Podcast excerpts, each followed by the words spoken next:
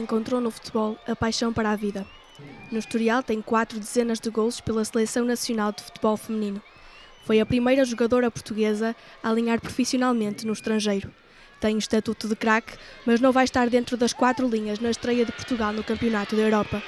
Edith Cristiana Fernandes, 37 anos, natural de Vila do Conde, é a convidada da 18ª edição do Quarto Árbitro.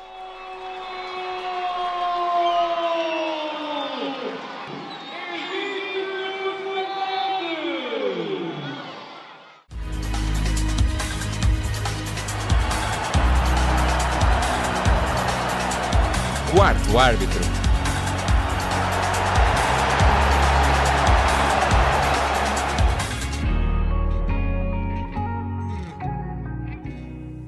Olá, eu sou a Inês Pereira. Eu sou o Diogo Magalhães. Nossa convidada é Edith Fernandes, jogadora do Sporting de Braga e antiga internacional portuguesa. Olá, Edith, desde já, obrigada por ter aceito o nosso convite. Começo por lhe perguntar e, de certa forma, a anotar aqui algo caricato. Os seus pais conheceram-se num jogo de futebol. Era pronúncio de que iria ter uma vida ligada aos relevados. Uh, olá, boa tarde. Antes de mais, obrigada pelo convite também a vocês.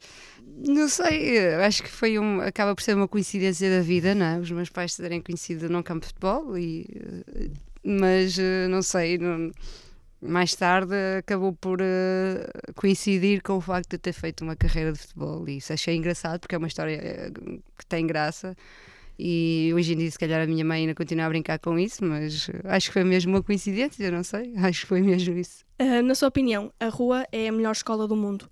Foi, lá, foi por lá que começou a dar os primeiros pontapés na bola. O que traz de diferente face ao futebol que é desenvolvido nas academias?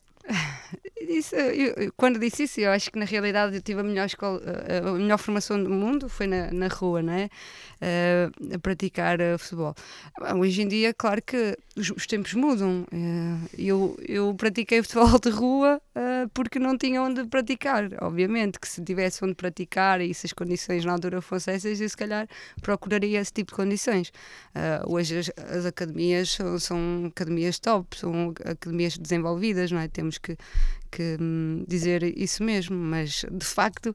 Uh, às vezes olhando um bocadinho nos anos para trás, que não havia tantas academias, não havia estas condições tão boas que hoje são dadas aos mais jovens na formação. Uh, o que é certo é que os, os grandes craques uh, de uns anos atrás, uh, a escola, a formação deles muitas vezes foi de, de, de, de rua. E, então, e o Eusébio era um, um, grande exemplo disso. Exato, e muitos, a próprio Brasil, muitos deles não passaram por pelas academias e, e, temos aí craques como o Ronaldo, o Ronaldinho Gaúcho, essas coisas todas são craques que vêm do futebol de rua, não é?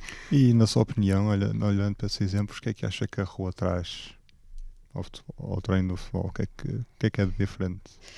Eu, não, eu, como é que eu isso? Eu acho que é o facto de hum, às vezes é tudo nas academias, a formação, isso tudo, claro que tem que existir e tem que existir essas condições para, para os mais novos mais jovens, mas o facto de ser um bocadinho mais liberal, deixar que as coisas uh, temos uh, magia, uh, as fintas, o, uhum. o, jogar como queremos, li libertos, não é? neste caso, não tão automatizado e não tão mecanizado como às vezes se fazem nessas academias, mas porque tem que ser e porque assim é, e essas condições são boas realmente neste, neste, neste, nestes momentos. Mas de facto eu acho que é a genialidade que, que faz com que o futebol de rua também traz isso um bocadinho. Uhum.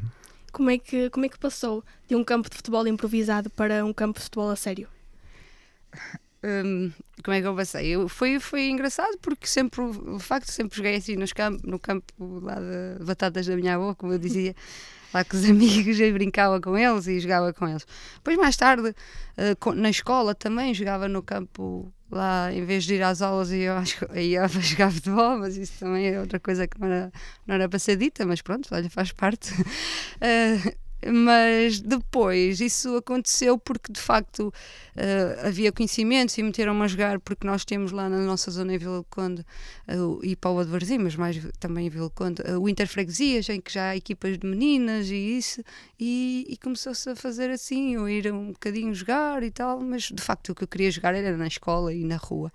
E depois aconteceu ter conhecimentos dos meus tios me levarem uma vez a jogar a treinar ao Boa Vista e foi aí que tudo começou. Aos 17 anos, não foi Diogo? Exato. Uh, aos 17 anos apareceu na Futebol Federado, no Boa Vista. Olhando para trás, como é que viu a sua forma de a evolução da sua forma de jogar?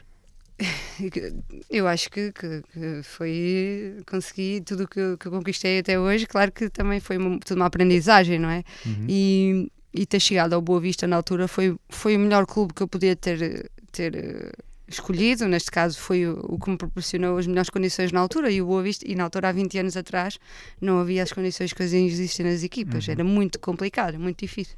Os campos pelados e essas coisas todas. Mas a evolução, só tenho que dizer que foi o, o Boa Vista foi a equipa que me lançou para o futebol feminino e depois daí eu fiz o meu percurso. Foi, é, existem muitas, há muitas mudanças, como é óbvio, mas uh, vamos falar sobre isso ainda. E se a jogadora de futebol obriga a sacrifícios psicológicos e físicos, dito isto, ser mãe estava nos planos? Estava nos estava nos planos, não aos 17 anos não estava nos planos, mas depois, mais Pois. tarde, uh, obviamente que estava, do- da parte de constituir família, de ter uma estabilidade também que é necessária. E como mulher, não é? Como mulher, eu acho que quase todas as mulheres gostariam de ser mãe. E eu não fugia à regra, tinha esse sonho de ser mãe. Obviamente. Hum, ah, vai ser para o próximo ano. Ah, vai ser para o próximo ano. Ah, eu dizia que era aos 35, mas já passou 35 e agora já não é. E, e pusemos sempre, pus sempre um bocadinho a carreira e, e aquilo que eu gostava de fazer profissional Uhum. e pus sempre à frente de- desse facto. Apesar de, lá está, o sacrifício que fazemos em prol daquilo que mais gostamos de fazer. Mas hoje em dia há outras formas também de ser mãe. Se não pudesse ser ainda parte natural, serei de outra forma também. E em Portugal jogou no 1 de dezembro, no Braga e no Valadares, três clubes inseridos na luta pelo título, em fases distintas do futebol feminino português. Como é que, o que é que mudou concretamente na última década? Ah, mudou, mudou tudo, mudou as- eh, a competição, mudou os quadros competitivos, mudou as condições, eh, foi dando melhorias de condições aos clubes, apesar de as coisas serem ainda um bocado lentas, não é? Mas foram, foram dando essas condições, essas melhorias aos clubes. Ahm, assim, se eu- comparando o 1 de dezembro, quando eu fui campeã, na altura nós tínhamos condições, na altura tínhamos as melhores condições do país. Eu achava que para mim e para nós eram as melhores. E passávamos sacrifícios e tínhamos dificuldades para nos mantermos e para o clube conseguir manter todas aquelas jogadoras também juntas. Depois, mais tarde, o Valadares, também com toda a sua humil- o clube humilde que é também, eh, mas também conseguiu juntar um leque de jogadoras muito bom, co- conseguiu dar algumas condições boas às jogadoras para também poderem lutar pelos títulos e estar sempre na linha da frente. Agora o Braga, eu acho que neste momento o, Braga e o Sporting estão muito à frente de qualquer condição que tenham os outros clubes, não é? Porque são outro tipo de investimento, são outro tipo de. de é um cl- semi-profissional ou profissional, como queiramos dizer. Os clubes são assim. As diferenças são grandes. Edith, se voltasse aos 17 anos, o caminho seria o mesmo? Ah, sim. Acho que sim. Sim, eu fazia tudo igual do como tinha feito. Eu acho que sim. Joguei onde quis, joguei onde queria, eh, tive as oportunidades, aproveitei todas as oportunidades que tive. Eh, eh, fui jogadora da seleção durante quase 20 anos consecutivos. Portanto, eu acho que conquistei títulos e, e fui fazendo o meu percurso. Eu acho que nada mudava. Não mudava nada porque acho que as coisas foram surgindo, foi um processo muito natural e fui aproveitando tudo o que tinha para aproveitar. Edith, voltamos já à conversa. Tempo para escutarmos a rubrica, a rubrica 360 graus. De malas e bagagens para viagens continentais, o Ricardo Ferreira explica porque é que o campeonato russo vai ter uma logística apertada no próximo ano. Bastaram os penaltis para o Khabarovsk fazer história. Ao quarto lugar na segunda divisão russa, seguiu-se um play-off com o Orenburgo. Dois nulos levaram a discussão para a marca dos 11 metros. Foi aí que Ruslan Korian vestiu a pele de herói, assegurando uma subida inédita. стать решающим. Итак, Руслан Корян против Александра Руденко. Все!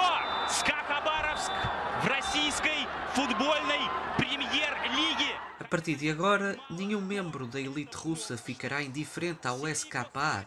Khabarovsk fica lá bem do extremo oriente, perto do mar do Japão.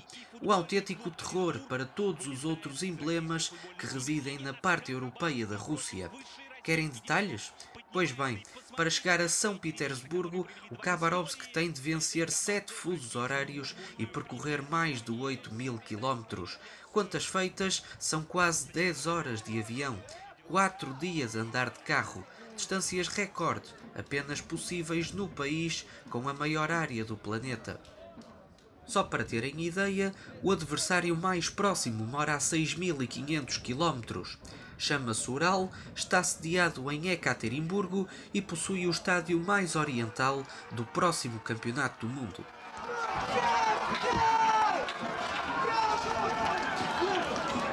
Desde os anos 40 que o SKA desenha longos itinerários para jogar à bola. Tal nunca deu resultado, à exceção dos últimos meses. Além da subida, o Khabarovsk chegou aos oitavos da taça russa. Pelo caminho afastou o Spartak de Moscovo, que veio a sagrar-se campeão nacional no final da temporada.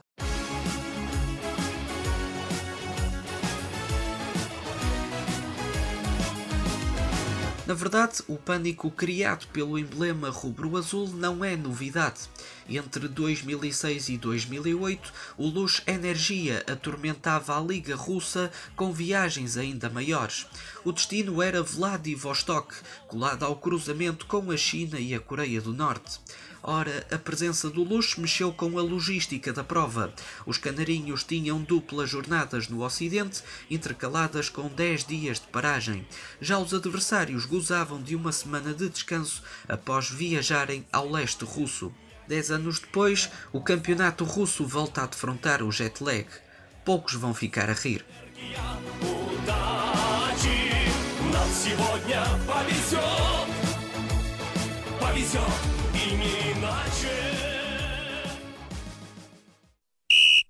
E dito, voltamos então à nossa conversa.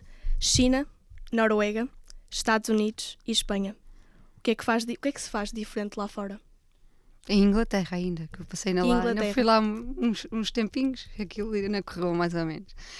Agora já não há tanta diferença, não é? Mas ainda há muita, bastante diferença para, pela parte profissional e das condições que, que, são, que são dadas aos clubes e pelas ligas, pela, por serem semi-profissionais, por serem algumas profissionais, eu acho que, que as diferenças ainda são algumas. Uh, condições, eu estou a dizer, condições. Hoje em dia, o Sporting Braga a mim proporciona-me condições, ou as melhores condições, que se calhar eu encontrei uma melhor do que alguma equipa espanhola por onde passei, por exemplo, uh, ou igual. Portanto, estou a falar-me no Braga porque na realidade é aquele que me proporciona boas condições neste momento e condições uh, de profissional. Agora, em relação às outras coisas, há a parte de condição física, há a parte das condições que são que, não, que os outros jogadores têm lá fora e que nós não temos e pronto, mas em termos de qualidade de jogo, também o campeonato ainda não está muito está mais competitivo, mas ainda não é um, nós ainda temos algumas dificuldades ali de, só existem seis equipas mais ou menos vai, calibradas e que, que dão alguma competitividade, mas de resto para baixo é muito, muito complicado porque ainda está muito desequilibrado o campeonato e ainda há muitas diferenças. Em termos de barreiras linguísticas, em termos de adaptação ao plantel, às condições de trabalho, um, uma, uma carreira lá fora é possível para uma, uma jogadora de futebol feminino, que, porque no futebol masculino sabemos todos que eles têm as condições claro. que, que são precisas. Sim, eu consegui fazer em qualquer dos sítios onde estive, consegui e, e consegui adaptar-me bem à, cultura de cada país e adaptar-me bem às, às, às, condições, eh, quer a nível de campo, a nível de tudo, não é? Agora, e nós, eu acho que nós, os jogadores portugueses, como temos qualidade, eu acho que sim, que temos bastante qualidade, conseguimos chegar lá fora em qualquer país e, e conseguir demonstrar essa qualidade e ter, e ter algum sucesso porque nós treinamos o mesmo, se nós treinarmos o mesmo que essas jogadoras que estão, tipo, Noruegas, Suécias, Inglaterras, se nós treinarmos o mesmo tipo, número de treinos, se fizermos o mesmo que elas, se tivermos as mesmas condições, às vezes até somos superiores a essas jogadoras, porque nós depois temos a parte mais latina, mais mágica, mais técnica, que elas não têm, que elas é um bocadinho muito muito aquilo formatado. e formatado e o físico acaba por ser o mais forte delas. E, e mas nós treinamos, se treinarmos e jogarmos no mesmo local e na, com as mesmas condições, acabamos por ser um bocadinho superiores às vezes. Falamos agora de correr atrás de sonhos. Um, a Edith, Edith, para si, correr atrás de um sonho é correr atrás do futebol pelo mundo fora? Claro, mas foi aquilo que eu fiz. Eu costumo dizer, e às meninas às vezes quando falo, com algumas meninas que, que, que, têm, que continuam a seguir um exemplo que, que é Edith e, e que é, para mim é um motivo de orgulho. Eu costumo dizer às meninas que todos os sonhos que eu tive em relação ao futebol, eu consegui realizá-los, pelo menos até ao dia, à data de hoje. Consegui títulos, como disse há pouco, consegui jogar a ser profissional uh, muito cedo, consegui chegar longe. Agora, acreditei sempre nesses sonhos, mas também fui à procura deles, não, é? não As coisas não aparecem assim de uma beijada e não podemos. Temos é que trabalhar para seguir os nossos sonhos e, e, e também tem que existir algum sacrifício, porque isto não, nada disto foi fácil, porque nós também temos que nos sacrificar a nível pessoal muitas das vezes, e às vezes o facto de, de termos que ir para um país, eu com 21 anos fui para a China, é um bocado complicado, não é? Eu nunca tinha saído de Vila quando. e de repente estar tão longe, estar na China, tive que me adaptar e, e obviamente os sacrifícios, as saudades de casa, as saudades dos amigos, não havia qualquer tipo de contacto, foi para aí há 20 anos e o meu contacto era através por mail ou telefone e o mail nunca chegava e o telefone era caro porque não havia redes sociais e a China há uns 20 anos atrás ainda era muito complicado a nível de da internet, essas coisas uhum. todas. E hoje em dia ainda é um bocadito, mas já estão mais, mais abertos à sociedade e ao, ao Ocidente. Mas acaba por ser complicado algumas coisas. A época de 2016, 2017 em Portugal, dando-nos a conhecer a Liga Allianz, considera que foi uma, uma estreia bem sucedida?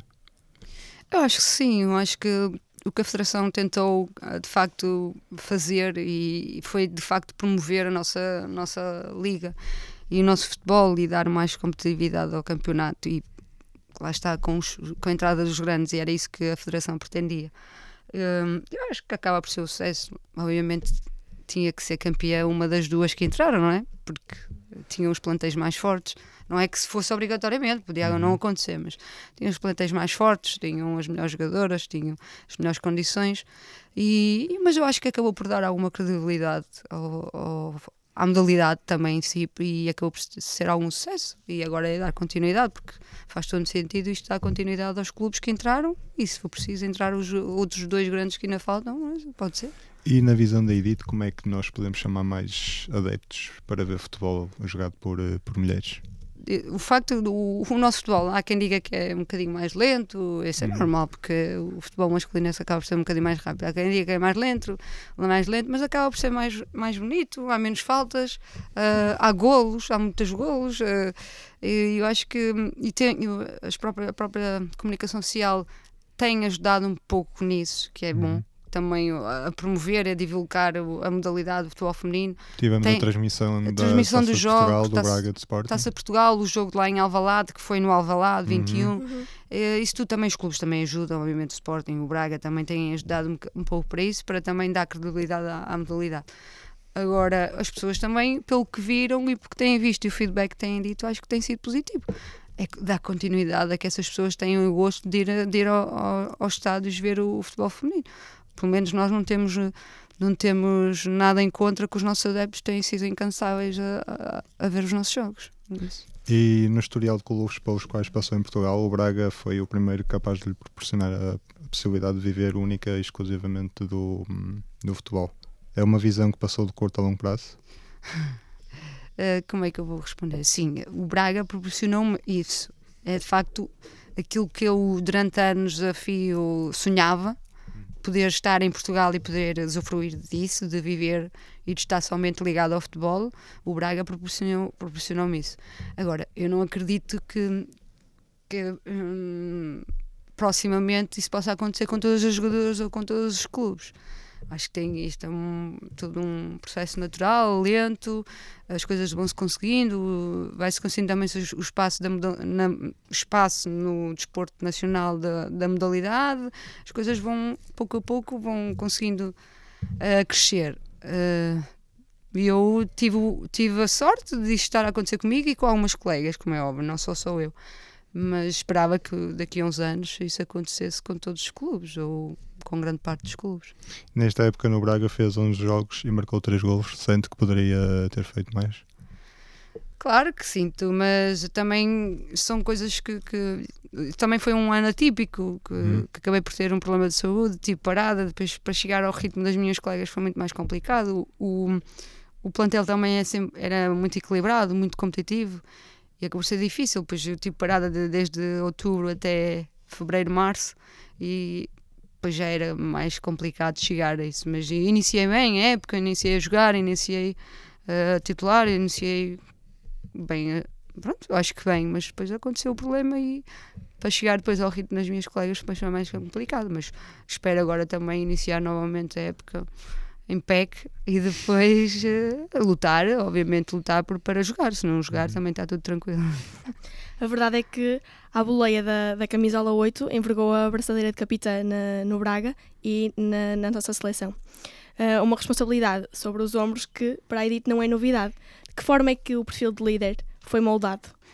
Eu acho que é responsabilidade, mas eu costumo dizer às, às, às equipas com quem trabalho e na, na parte em que consegui uh, liderar e ser a capitã, inclusive em Espanha também fui, eh, no Saragossa, quando estive lá, também fui capitã. E, no fundo, eu acho que o principal é haver um respeito entre todas e quando assim é, as coisas tornam-se mais fáceis. E eu sempre disse a elas: quando vocês se me ajudarem a mim, eu ajudo-vos a vocês e as coisas correm naturalmente. Por isso, o respeito acima de tudo. E depois as coisas são fáceis e elas, a maior parte dos, dos grupos e que eu encontrei também fizeram com que o trabalho fosse fácil e, e eu só tinha que fazer o meu e elas tinham que fazer o dela e respeitar-nos. Isso era o mais importante. Um ano depois uh, da estreia nos Séniores, chega à seleção nacional. Uh, nos clubes levou sete campeonatos e três taças de Portugal. Um, faltou cumprir algum sonho? Sim, faltou, mas, uh, mas também não vou, vou estar a pensar que faltou cumprir esse sonho, mas de facto os outros todos compensaram esse sonho que eu não consegui concretizar. Mas estou, estou bem, estou feliz, estou contente com aquilo que, que, fiz, com a carreira que construí e com o percurso que, que tive ao longo destes anos. Portanto, no fundo, se faltou um, mas os outros prevalecem. Não é um sonho que possa ser desvendado aqui no quarto árbitro. Não, pode ser desvendado. É o sonho de, de, não, de, não, estar, não poder estar presente na, na competição do Campeonato da Europa, mas como todos sabem, eu, eu deixei a seleção nacional e, e, achei que era, que era o momento certo. Voltamos à conversa, Edith. Vamos à rubrica Olheiro, que destaca equipas e jogadores do momento. Nesta edição, o Eduardo Silva traz uma análise às conquistas da Alemanha no Europeu Sub-21 e na Taça das Confederações. Good challenge by Mustafi, who's had a good night. Germany win the tournament. Their first Confederations Cup, added to all their other cups. Semana histórica para a Alemanha. A Mannschaft sagrou-se pela segunda vez campeão do Europeu de Sub-21 e conquistou de forma inédita a Taça das Confederações. Tudo isto com denominadas equipas de segunda linha. Ja, das müssen wir, glaube ich,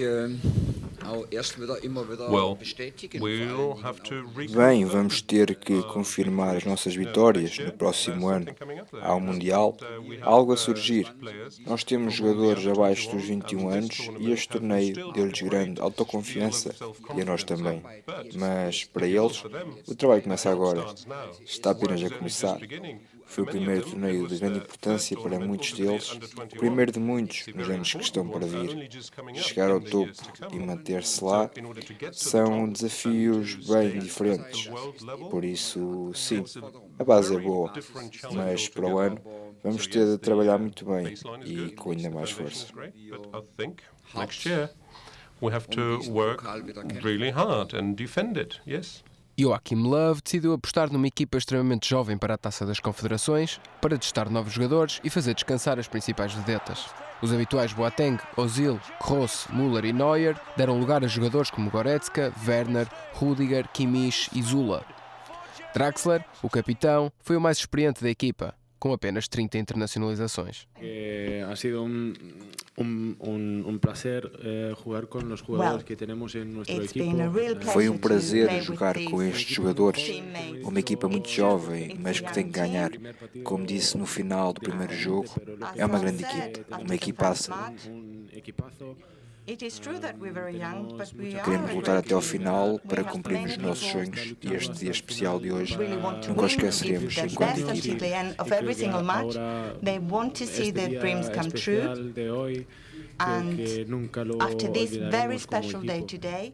Mas esta jovem equipa não perdeu a identidade alemã e conquistou mais um título, somando a 15ª final numa grande competição. Oito mundiais, seis europeus e agora uma taça das confederações.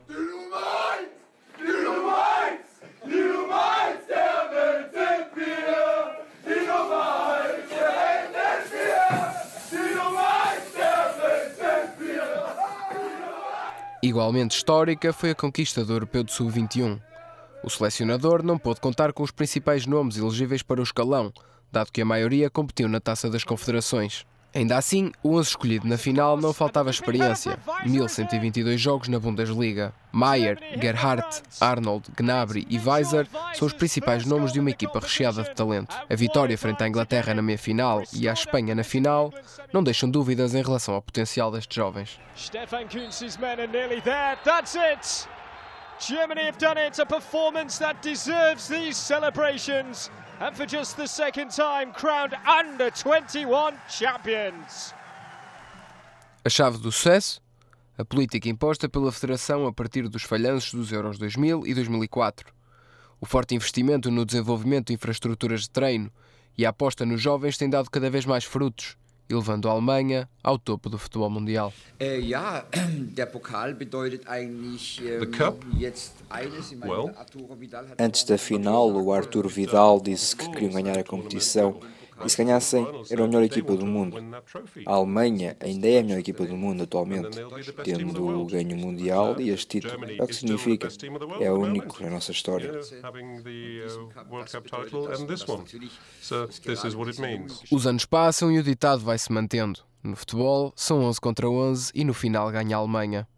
Resta saber se esta seleção alemã recheada de talento, juventude e também muita experiência tem o que é preciso para se sagrar bicampeão mundial já no próximo ano na Rússia.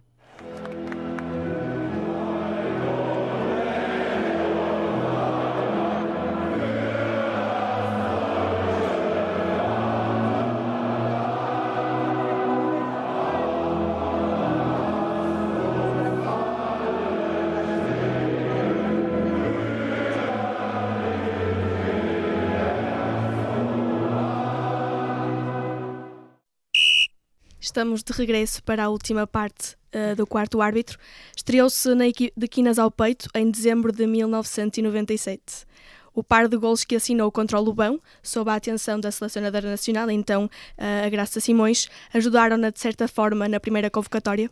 Ah, ah, acho que sim. Eu na altura não era. Era um. Desculpem, eu era um piolho. Aparecia assim de repente, assim do nada. De, que elas já eram. O Boa Vista era campeão nacional nove anos seguidos. Uh, tinham lá jogadoras de, de, de, top, de internacionais tantas vezes. E eu apareci lá assim de repente e faço um jogo e ainda por cima já nos a perder um zero e eu, e eu entro a 13 minutos do fim e marco os dois golos, então, claro, foi um bocado surpreendente a forma como, como eu apareci no futebol e apareci depois. Uh, o facto da selecionadora estar presente nesse jogo ajudou um bocadinho, como é óbvio, de onde é que esta miúda saiu, foi na altura depois da conversa, ainda hoje em dia, de onde é que tu saíste? Mas, pronto, obviamente que ajudou o facto de, dela ter estar presente nesse jogo. Uh, antigamente era mais complicado o próprio selecionador e selecionadora verem os jogos, porque era diferente. Hoje em dia toda a gente vê jogos e toda a gente é olheira e toda a gente dá claro. feedbacks e isso tudo. E na altura ela estava presente e ela é que mandava e, e assim foi. E convocou-me. E desde então nunca mais falhei um estágio da seleção. Por isso. A Edith tornou-se na melhor marcadora da, da, história da seleção. Alguma vez, em alguma altura da sua vida, lhe disseram que o lugar da mulher não era no campo de futebol? Sim, sim, sim, acho que sim, já disseram há uns anos atrás. Tinha um namorado que chegou uma fazer a jantagem emocional comigo, por exemplo, a dizer se, se, tinha que escolher entre o futebol ou ele, e pronto, foi embora.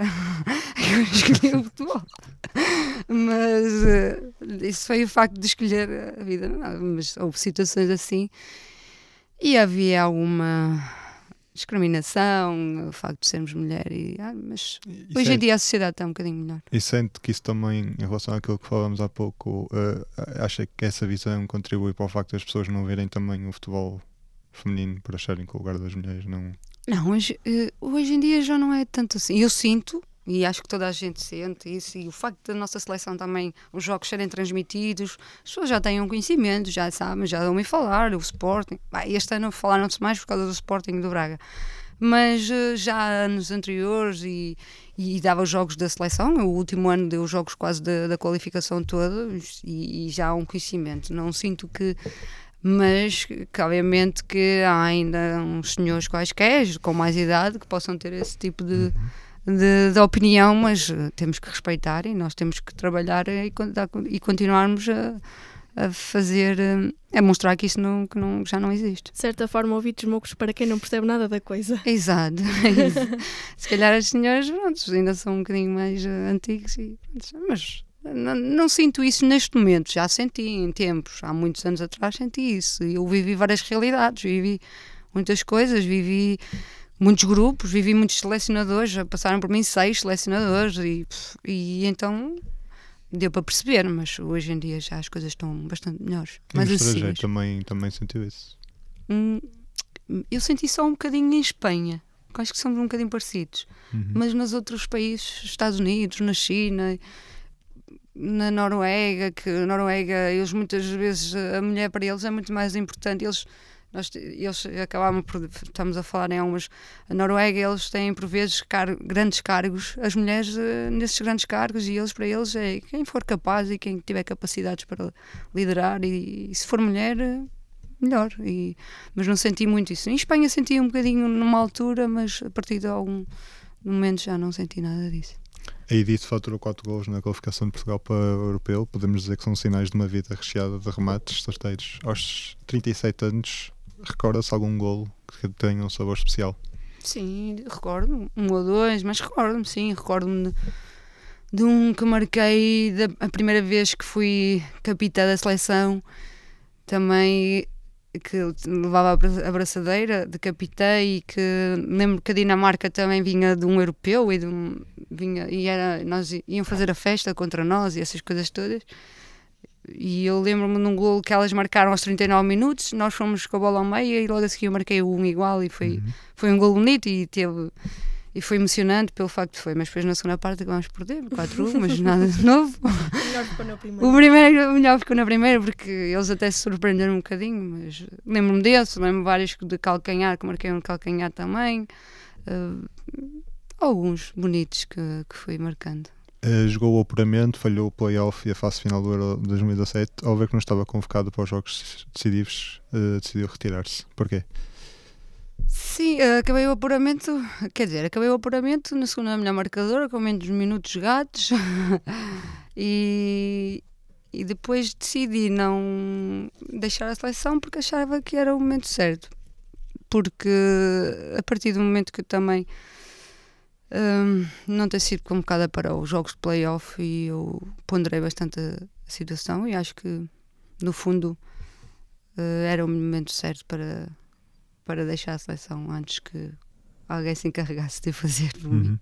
E uh, sentiu que a, a hora da Edith Fernandes de, de Quinas ao peito já tinha passado? Sim e não. Eh, eu costumo, foi uma decisão, acho que foi a decisão mais difícil que, que tomei na, na, minha vida enquanto jogadora. Foi, foi sofrida a decisão, mas foi de consciência tranquila e de consciência de que era mesmo o momento certo e, e tinha que ser. Uhum. E irei com todo o gosto e prazer eh, acompanhar as minhas colegas, porque elas, apesar de tudo, aquela seleção ainda faço, ainda me sinto parte daquela seleção, porque aquele grupo foi um grupo que eu acompanhei durante os anos e durante a qualificação, portanto, identifico muito com elas e estou, estou com elas até à morte, como se diz. E é precisamente das 23 convocadas uh, que falamos agora. Com que ambições partimos para a Holanda? Eu acho que a Portugal, claro, obviamente que sabe que o grupo é bastante difícil. Uh, uh, temos uh, a Espanha, a cabeça de série, e temos depois a Inglaterra e e, a Escócia? Escócia? que são equipas muito complicadas, não é? A Inglaterra é mais, eh, mais difícil, mas a Escócia também sempre desde, desde que a seleção jogou com algumas vezes com a Escócia, também sempre foram jogos muito complicados. Eu acho que a nossa seleção tem que ir jogo a jogo. O primeiro jogo vai ser sempre um jogo uh, complicado, é a Espanha. Uh, vai, vai existir algum nervosismo, como é natural, não é? É uma, é uma, é uma competição nova para todas.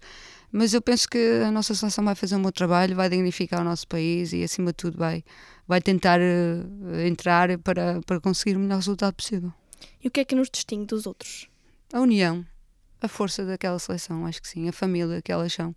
E se, se, se forem com esse intuito e se forem, claro que depois a parte de, desportiva e técnica e essa parte elas também têm que, que o praticar, mas se elas conseguirem entrar uh, dentro do campo com essa força, com essa união e, e pensarem todos num conjunto, acho que torna as coisas mais fáceis. E isso é o que, ela, o que as distingue, é a família que elas são e construíram ao longo destes anos.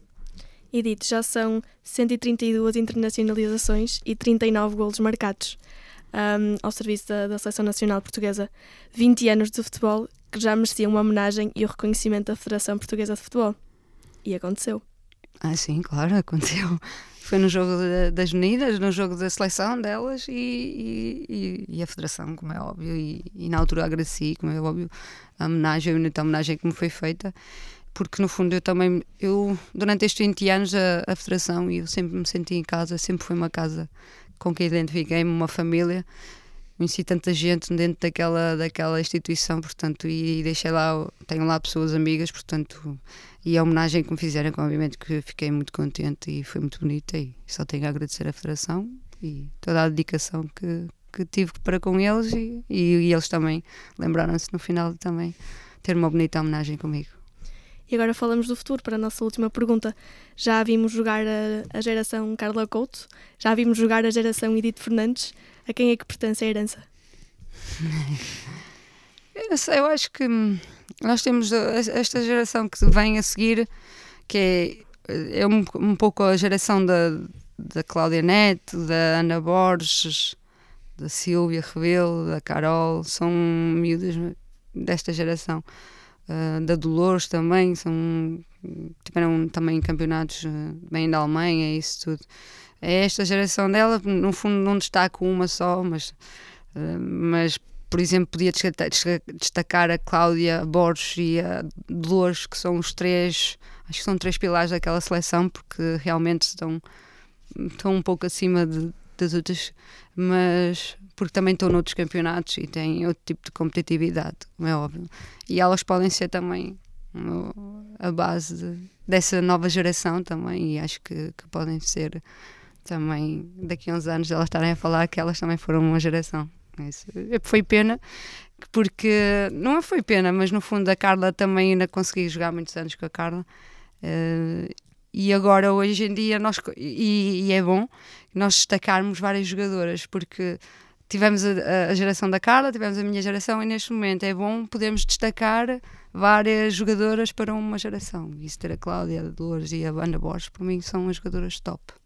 Antes do ponto final no nosso programa, vem aí o Porto Sem Barreiras. O Fábio Gomes traz a história de Luís Costa, medalha de bronze na Taça do Mundo para ciclismo.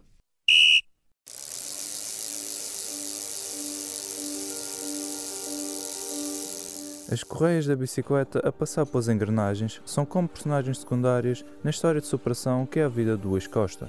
O atleta representa as cores lusas ao mais alto nível na modalidade do paraciclismo, que deriva do ciclismo, só que adaptado para pessoas com deficiências. Neste desporto, as bicicletas são uma espécie de triciclo pedalado com as mãos, mas sem mudanças. A vida de Luís Costa, que além de desportista é inspetor da Polícia Judiciária, interliga-se com o paraciclismo no dia em que Luís comemorava os seus 30 anos de vida, quando teve um acidente de viação em que foi forçado a fazer uma amputação da perna. tive um acidente no, no, dia em que fazia, que fiz os meus 30 anos de idade, e 10 de junho de 2003. É, é como nós estarmos é, a dormir e de repente, imagina que estamos a ter um sonho e de repente o sonho torna-se um grande pesadelo é algo muito difícil de, de enfrentar. Apesar disto, o atleta natural de Castro Verde inspirou-se no seu passado como paraquedista e transpôs na sua vida o lema destes, que nunca por vencidos se conheçam, iniciando-se no paraciclismo. O esforço deu frutos, sendo atualmente o campeão nacional de estrada de paraciclismo, mas também de perseguição e contrarrelógio, ocupando a nível mundial o quinto lugar no ranking da União Ciclista Internacional, que tutela a modalidade. Tem também no palmarés várias conquistas em provas da Taça do Mundo para ciclismo, sendo a mais recente uma medalha de bronze numa etapa disputada na Holanda há uma semana, e representou Portugal nos Jogos Paralímpicos do Rio de Janeiro. Edith Fernandes, foi um prazer recebê-la no quarto árbitro. Em nome de toda a equipa, desejamos as melhores felicidades para a época que se aproxima. Obrigada ao Diogo Magalhães, comentador residente, e ao Ricardo Ferreira, que esteve nos cuidados técnicos. O quarto árbitro vai de férias, mas promete regressar em breve para continuar a dar voz às histórias do mundo desportivo. Queremos agradecer a todos os seguidores e a todos os que nos escutaram durante 18 programas. Não deixes de nos acompanhar em Jornalismo Portunet ou na Engenharia Rádio. E, como sempre, não fiques em fora de jogo.